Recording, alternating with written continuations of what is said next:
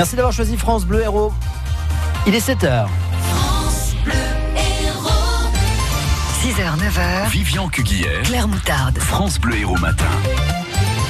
À la une ce matin, une femme soupçonnée d'avoir tué son bébé à Béziers. Le Premier ministre durcit le ton face aux violences et la grève très suivie dans les écoles aujourd'hui. Une maman de 25 ans a été mise en examen. Elle est suspectée d'avoir tué son bébé de 3 mois en lui portant des coups. Son frère jumeau est lui gravement blessé. Cette femme vit seule avec ses trois enfants dont le plus grand est âgé de 3 ans. Une information judiciaire a été ouverte pour tenter de préciser les causes exactes du décès de l'enfant, Stéphane Bocher. Oui, des analyses complémentaires doivent être réalisées. Les résultats de l'autopsie ne permettent pas de déterminer avec précision les raisons du décès. Le nourrisson présentait en effet de nombreuses traces de coups, des traces récentes mais aussi plus anciennes sur tout le corps, des morsures à la tête, des côtes cassées.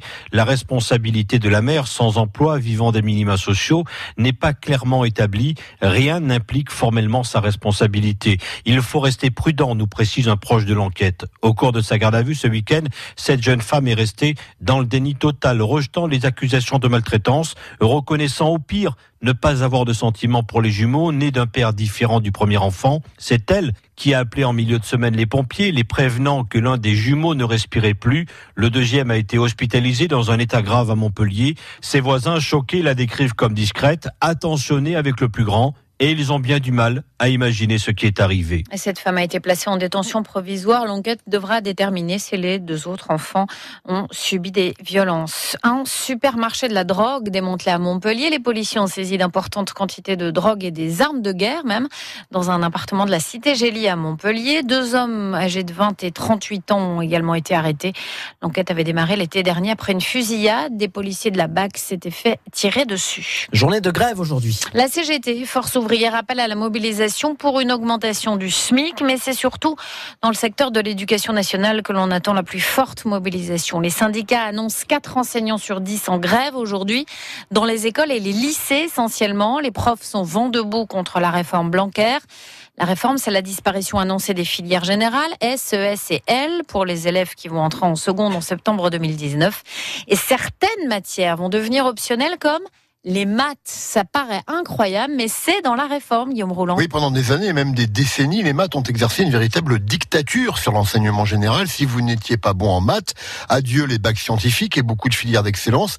Aussi étonnant que cela paraît, effectivement, les mathématiques ne font donc plus partie des six matières qui seront systématiquement enseignées à la rentrée de septembre, contrairement au français, à l'histoire géo, à l'enseignement moral et civique, aux langues, à l'EPS et aux matières scientifiques. Elles deviennent donc une option, ou plus exactement, une des douze spécialités prévues dans le cadre de la réforme et les élèves de seconde vont donc se retrouver confrontés à un véritable dilemme shakespearien, maths ou pas maths. Ceux qui sont fâchés avec les chiffres considéreront cela sans doute comme une bonne nouvelle, mais attention, beaucoup pensent au contraire que de ne pas les choisir comme spécialité hypothèque sérieusement les chances des futurs bacheliers quand il s'agira ensuite de choisir une orientation universitaire, car même si les maths ne seront bientôt plus obligatoires, elles continuent à régner en maître sur Parcoursup, affirment les syndicats d'enseignants qui accusent du coup le ministre Blanquer de mettre en place une sélection déguisée. Et nous serons avec Eric Bachelard, secrétaire départemental du syndicat enseignants FSU dans l'Hérault à 8h moins 10. Il est l'invité de France Bleu Hérault. Deux manifestations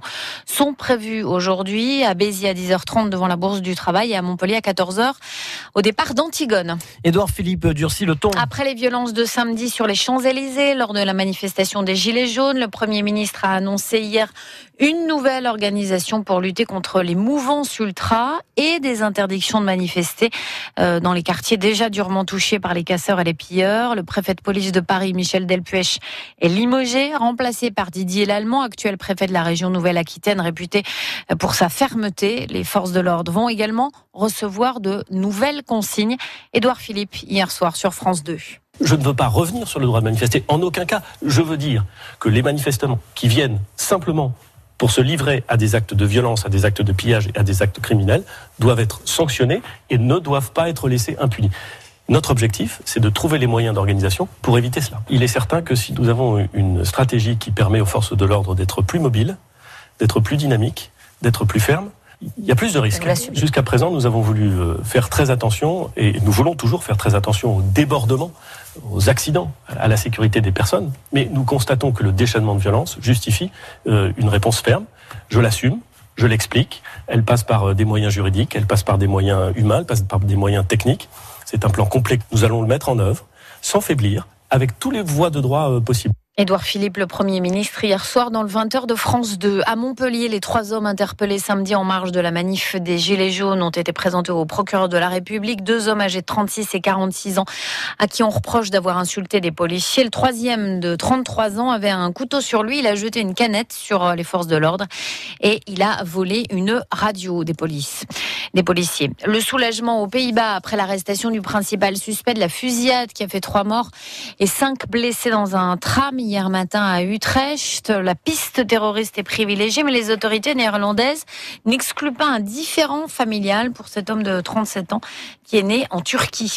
Le cyclone qui a balayé en fin de semaine dernière le Mozambique et le Zimbabwe, emportant route, ponts, hôpitaux et écoles, a fait au moins 182 morts dans les deux pays. Mais le bilan final au Mozambique pourrait dépasser le millier de morts. C'est ce qu'indique ce matin le président du Mozambique.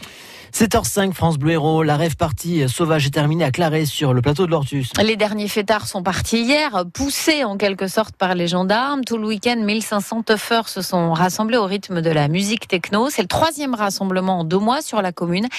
Et les habitants en ont visiblement ras-le-bol. C'est ce que nous a dit André Cotte, le maire de Clarès. Il y a des murs de son qui sont énormes. Ce week-end, il y en avait deux. Et surtout, quand on est dans la plaine, euh, dans le bas de Clarès, on n'entend que les basses et pendant tout un week-end, jour et nuit, sans aucune interruption, entendre euh, ce bruit de, de, euh, qui est répétitif, hein, puisque c'est toujours le même, c'est agaçant. Mais ça représente un danger aussi. La particularité de ce site, c'est que sur une, sur une partie, c'est une falaise, entre 10 et 20 mètres. Si jamais euh, le feu se déclare, 2000 personnes, des voitures de partout, impossible de, de s'échapper et d'être et d'être de se jeter dans le vide, de se jeter dans la falaise. Les gens qui organisent ça ne prennent aucune précaution. Ils arrivent, ils s'installent, c'est pas grave, ils mettent des, des, des centaines de jeunes en danger il y a des produits qui sont consommés, il y a de l'alcool qui est consommé, on prend la route après, euh, il risque de se tuer ou de tuer quelqu'un, c'est difficile à accepter. Et les gendarmes ont effectué des contrôles à la sortie de la rêve, un bilan provisoire fait état de 24 conduites sous l'emprise de stupéfiants, un conducteur était en plus